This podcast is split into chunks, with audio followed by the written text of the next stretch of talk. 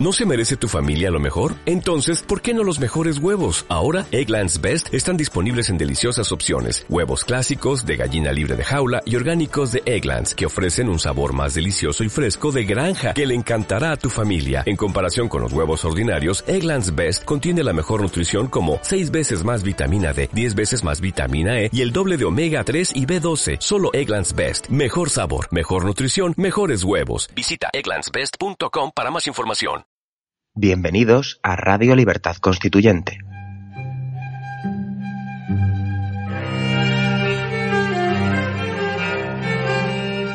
Están escuchando Sentido de la Revolución Francesa, un programa de la serie Nuestros Fundamentos.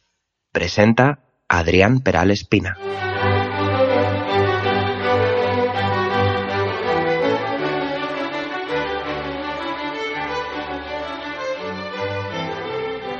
¿Qué tal, queridos oyentes? ¿Cómo estáis? Soy Adrián Peral Espina y vamos a comenzar un nuevo programa de nuestros fundamentos de Radio Libertad Constituyente, como siempre hago, dedicado a la Revolución Francesa.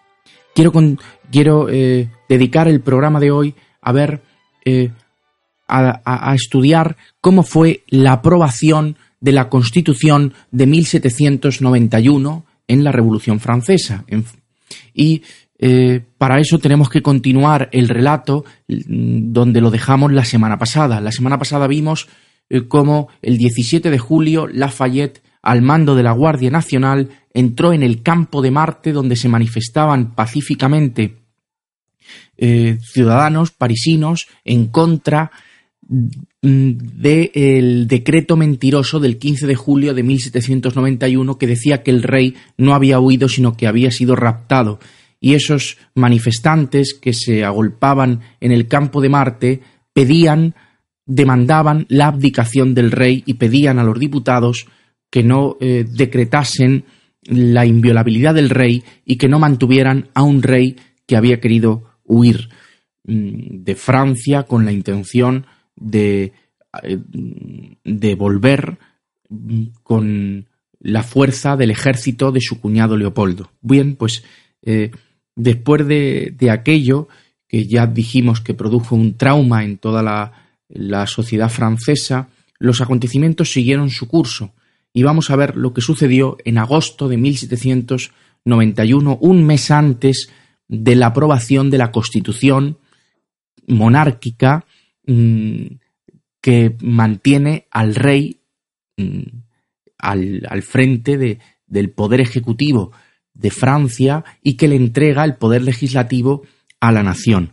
Durante el mes de agosto, mm, lo, más eh, destacable es, por un lado, que la Asamblea Constituyente se apresuró a terminar con sus trabajos de redacción de la Constitución y, por otro lado, cómo Robespierre dedicó todo ese mes de agosto a organizar a los jacobinos. Eh, la partida que inicialmente había perdido Robespierre frente a los Feuillant, que estaban en manos de Barnaf, de Duport y de Lamez, pues esa partida que inicialmente había perdido porque se había quedado en minoría, parece que empieza a ganarla ahora Robespierre, porque consigue que la mayoría de las sociedades y hermandades populares de fuera de París, de las provincias, diesen su apoyo a los jacobinos, es decir, no diesen su apoyo a los Feuillants. Digámoslo así, que Robespierre durante este mes consigue el apoyo de la opinión pública, consigue el apoyo de los que están abajo, es decir, de las, de las sociedades y hermandades populares de las provincias de Francia, mientras que los Feuillants es decir, los que se escindieron del club de los jacobinos, eh, dice don Antonio, monarquizantes más que monárquicos, porque defendieron la Constitución de 1791, aunque Barnaf inicialmente era enemigo de la monarquía, luego se convirtió, aquí ya lo era, en, ya lo hemos visto en programas anteriores, en defensor de la Constitución de 1791, estaban más preocupados estos Feuillants eh, eh, de conseguir la hegemonía en la opinión y de conseguir, sobre todo, el poder ejecutivo, es decir, conseguir un puesto ministerial en el poder ejecutivo que estaba en manos del rey. Voy a leeros, estoy en la página 78 del libro Teoría Pura de la República, del libro primero de la obra Teoría Pura de la, de la República de Antonio García Trevijano. Dice, en el mes de agosto se, apresuró la aprobación de la Constitución, con ciertas revisiones para que el rey pudiera prestar juramento y mantener su derecho de veto relativo a ciertas cuestiones fundamentales. El momento parecía dar influencia decisiva ante el rey al triunvirato de los Feuillant, donde Duport pensaba lo que Barnaf decía y Lamet hacía. Su principal objetivo, el de estos Feuillant, dice don Antonio, no era tanto el de gobernar como el de arrinconar a los jacobinos, a las sociedades y hermandades populares, para ganar la hegemonía en la influencia de sus opiniones en el poder ejecutivo del monarca. Ese era el objetivo de los Feuillants. Se habían escindido de los jacobinos porque no estaban de acuerdo con ellos. Y dedicamos un programa a explicar esta escisión, que fundamentalmente estaba motivada, lo motivó el decreto mentiroso del 15 de julio, las diferentes posturas políticas que se adoptaron dentro de los jacobinos tras ese decreto mentiroso. Y eh, los Feuillants se oponían a que cualquier club pudiera criticar las decisiones de la Asamblea y Robespierre defendió la libertad de opinión, la libertad de expresión, la libertad de pensamiento. Y eso ese enfrentamiento provocó esta escisión. Y mm, los Feuillants lo que buscaron era arrinconar a los jacobinos, dejarlos, los habían dejado en minoría, lo que querían eran, eh, era eh, arrinconarlos, conseguir ellos su objetivo de ganar la hegemonía, mm, de, conseguir la influencia en las eh, que sus opiniones fuesen mm, influyeran en el poder ejecutivo que tenía el monarca y desde luego poder aspirar a un puesto en el, en el, en el gobierno. Continúa don Antonio, dice, pero Robespierre desarrolló un talento organizador que hasta entonces nadie había tenido. Aprovechó el mes de agosto para dar la vuelta a su derrota inicial en los jacobinos, dando vida a un nuevo espíritu de militancia de partido que pudiera ganar la batalla de la opinión pública antes que un puesto ministerial. Aquí está. Robespierre fue mejor estratega que los Feuillants porque no miró a corto plazo, miró a largo plazo. No le importó quedarse en minoría, no le importó enfrentarse a los Feuillants y no le importó defender la libertad de opinión frente a las leyes y a las decisiones de la Asamblea. Digamos que defendió la libertad de expresión frente al consenso institucional, frente a, las decisiones institucionales. Por encima de buscar el favor del monarca o eh, un puesto en el gobierno. Lo que le importó fue crear, eh, fue crear, darle fuerza al club de los jacobinos, conseguir el mayor número posible de adhesiones de las filiales y de las eh, sociedades y hermandades populares de toda Francia. Dice don Antonio, el nuevo equipo de los jacobinos, compuesto por Robespierre, Petion, Condorcet y Brichot, liberado de los timoratos triunviros, se refiere a Duport, Barnaf y Lamed, que antes formaban parte de los jacobinos y tras la, tras la escisión dejaron de formar parte de ellos, sigue don Antonio dice, más que monárquicos, políticamente monarquizantes, aseguró ese verano la adhesión de 500 clubes provinciales frente a menos de 100 a los Feuillant. Es decir, Robespierre empieza a darle la vuelta a la situación y consigue ganar la batalla de la opinión pública. Tras, el, tras la matanza del campo de Marte, de la Guardia Nacional al mando, que estaba al mando de, Lafayette, mm, y después de que la Asamblea eh, no destituyera a Lafayette, sino que aprobara su actuación en el campo de Marte, el pueblo estaba en contra de la Asamblea. Y el hecho de que Robespierre se pronunciara en contra de Barnaf, al cual se le asociaba con, con Lafayette y se le asociaba con la monarquía y se le, se le asociaba con el decreto con, la, eh, con el decreto del, del, 15 de julio y con la defensa de la inviolabilidad del rey y, y con la defensa de que no, no, hubiera ninguna opinión contraria a lo decretado por la Asamblea, esto hizo que Robespierre ganase en popularidad lo que los Feuillant, Barnaf, Duport y Lamez perdían. Por eso lo resumo diciendo que los Feuillant cons eh, consiguieron el favor del poder, es decir, de los de arriba, del poder ejecutivo, mientras que eh, los jacobinos, con Robespierre a la cabeza, conseguían el favor de los de abajo, de las sociedades populares, de la opinión pública del pueblo. Vamos a hacer una pequeña pausa y continuamos.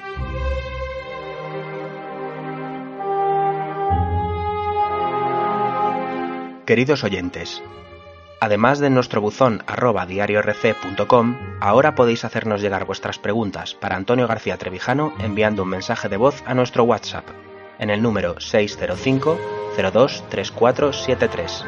Repetimos, 605 02 3473.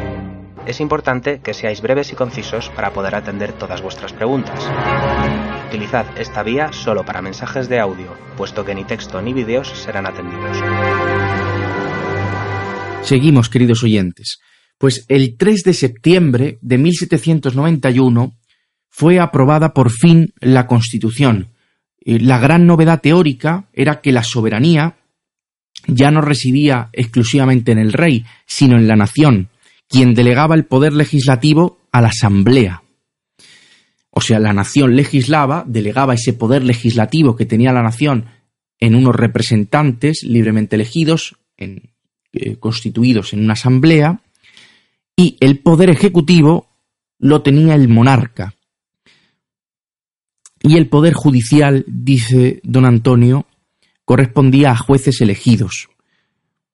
Es decir, era eh, lo más parecido a una monarquía constitucional. No era exactamente una monarquía constitucional porque el rey se reservaba el derecho de veto en ciertas cuestiones, derecho que usó, mm, ya lo veremos, cuando se constituye la Asamblea Legislativa, eh, con el decreto de los emigrados, por ejemplo. Mm, y ese derecho de veto que tenía el rey frente al poder legislativo, frente a la Asamblea, hace que no sea una monarquía constitucional en la que sí hay separación de poderes. En la, en la, monarquía constitucional tiene, mm, a pesar de ser mucho más antigua que, nuestra, que nuestro estado de partidos, que se autodenomina monarquía parlamentaria, tiene algo que la hace ser mucho más avanzada. Y es que hay una separación de poderes efectiva que no tiene la monarquía parlamentaria. La monarquía, la monarquía constitucional tiene separados el poder ejecutivo del poder legislativo porque el monarca puede elegir libremente a su gobierno, que no tiene por qué ser respaldado por el poder legislativo, no tiene por qué ser respaldado por la asamblea, y a su vez el, el rey no puede influir en las decisiones de la asamblea, no puede nombrar a diputados, sino que los diputados son elegidos por el pueblo, son elegidos por los, por eh, los gobernados. Y esa separación de poderes hace que, sin lugar a duda, la monarquía constitucional sea un avance que eh, acerca al régimen a la democracia y a la libertad política. Y es una garantía institucional muchísimo eh, mayor que la nuestra. Se dice de forma equivocada que nuestro sistema, la Constitución española de 1978, es una monarquía constitucional. No, es, una, eh, es un estado de partidos en donde mm, es el, el, donde el rey no nombra al gobierno, donde no hay separación de poderes. Bien, pues desde ese punto de vista, desde el punto de vista de la separación de poderes, la monarquía, la, la monarquía parlamentaria, que ni siquiera es monarquía parlamentaria, el, el Estado español, porque lo cierto es que para que fuera monarquía parlamentaria, el Parlamento debería tener poder. Y lo cierto es que el poder está fuera del Parlamento, el poder está en manos de los partidos. Aunque la Constitución diga que eh, España es una monarquía parlamentaria, porque es verdad que formalmente es el Parlamento el que escoge, el que, eh, el que embiste al presidente del gobierno, lo cierto es que materialmente son los partidos los que tienen el derecho, la libertad, la facultad de, de, de elaborar las listas de partido para que esos diputados de lista voten a su jefe como presidente del gobierno. Es decir, al Parlamento se llevan las cuestiones ya decididas. No es como en esta época de la Revolución Francesa, que a pesar de que sea una monarquía constitucional y el pueblo no tenga la facultad para elegir al Poder Ejecutivo, lo cierto es que los debates de la Asamblea eran de verdad. Allí las cosas no se llevaban decididas, no se sabía lo que se iba a decidir, era una sorpresa.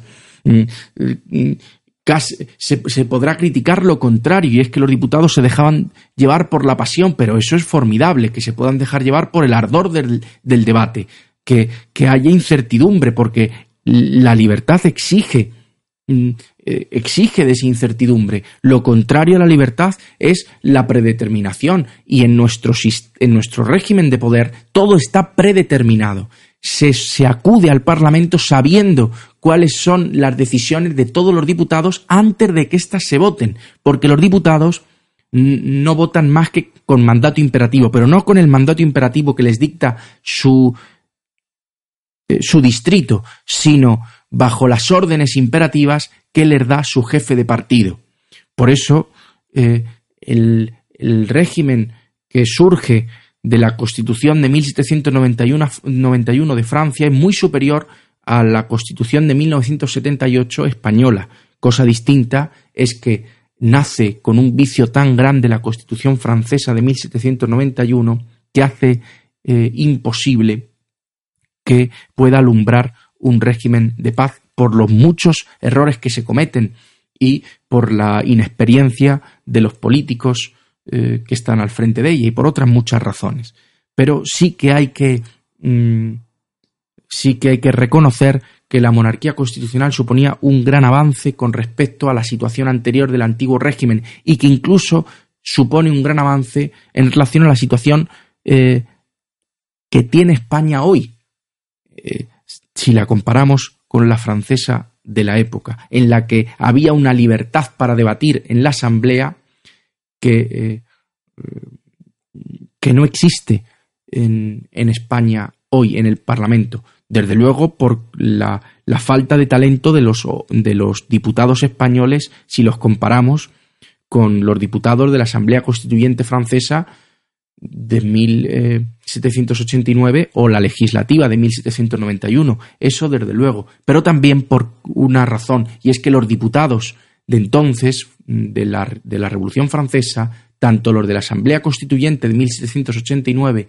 como la de 1791, no eran diputados de lista, no eran diputados de partido, eran diputados de distrito. Y aunque es verdad que la Asamblea Constituyente tenía un vicio inicial y es que no hubo elecciones constituyentes, no hubo elecciones para elaborar una constitución, sino que los, eh, los diputados del tercer Estado se autodenominaron Asamblea Constituyente, aunque es verdad que eso fue un vicio que, mm, que hay que denunciar, mm, lo cierto es que por las razones que he expuesto deberíamos mirar con admiración eh, a, eh, a, aquellos diputados y que eh, los diputados nuestros deberían tener vergüenza de, de, ser diputados de lista y de no poder hacer ninguna de las mm, de las tareas inherentes a la figura de un diputado, como es la de, eh, la, de la, principal, la de representar a un distrito electoral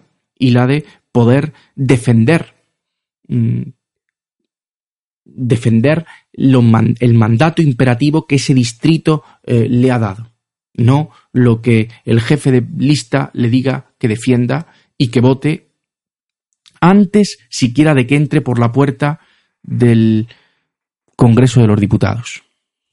Os voy a leer para terminar las palabras que pronuncia el rey Luis XVI cuando acepta la constitución que, eh, que le presenta la Asamblea la Asamblea le presenta al rey el acta constitucional, dice aquí la Martín, la Constitución, de 3 de septiembre de 1791, y el día 13 de septiembre se dirige a la Asamblea el rey en los siguientes términos. Dice, he examinado el acta constitucional, la acepto y la haré cumplir. Debo dar a conocer los motivos de mi resolución. Desde el principio de mi reinado aspiré a corregir los abusos, y todos mis actos han sido inspirados en el deseo de dar satisfacción a la opinión pública. Quizá ahí estuvo su fracaso. He concebido el proyecto de asegurar la dicha del pueblo sobre bases permanentes y sujetar a reglas invariables mi propia autoridad.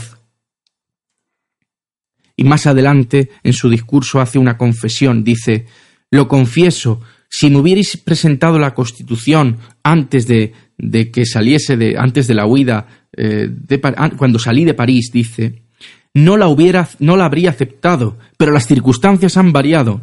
claro que han variado, como que, te pillaron en Barents. Dice las circunstancias.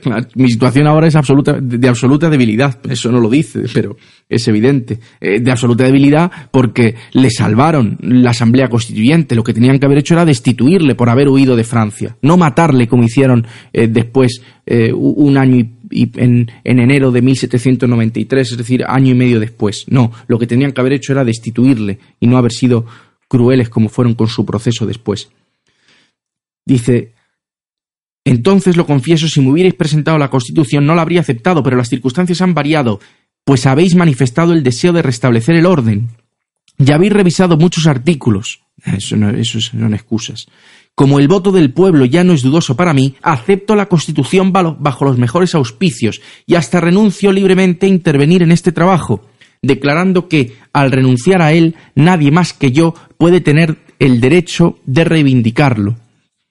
Y luego, mm, eh, esto sucede el día 13 y al día siguiente dice, acude a la asamblea y dice, vengo, dijo el rey, a consagrar aquí solemnemente la aceptación del acta constitucional. Juro ser fiel a la nación y a la ley y emplear todo el poder que, se me ha delegado para sostener la Constitución y dar cumplimiento a los decretos, que esta grande y memorable época sea la del restablecimiento de la paz y prenda de felicidad del pueblo y de la prosperidad de la nación. Continuaremos la semana que viene viendo la celebración que eh, tuvo lugar en París tras la aprobación de la Constitución y esa falsa idea de apoyo al rey eh, que parecía que había en la nación, cuando ya veremos que esto duró muy poco. Pero describiremos ese ambiente en París, describiremos eh, cuál fue el ambiente de París después de que el rey eh, aceptara la constitución de, eh, de cómo cuando llegaron a la ópera eh, les aplaudieron. Mm, os leeré algunas palabras de Madame Stael describiendo ese momento histórico, cómo era el ambiente en París, cuáles eran los rostros, qué le decían los rostros de María Antonieta y de Luis XVI cuando ese día entraron en la ópera, mm, aclamados, después de la aprobación de la Constitución y cómo en muy poco tiempo cambia el sentimiento popular que aparentemente era monárquico y estaba con la Constitución, pero pronto se verá que no. Hasta la semana que viene.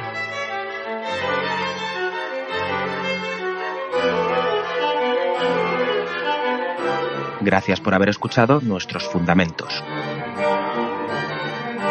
No olviden visitar la parrilla de programación en la nueva página web del Movimiento de Ciudadanos hacia la República Constitucional, en la dirección www.mcrc.es. Radio Libertad Constituyente. La libertad viene en nuestra busca.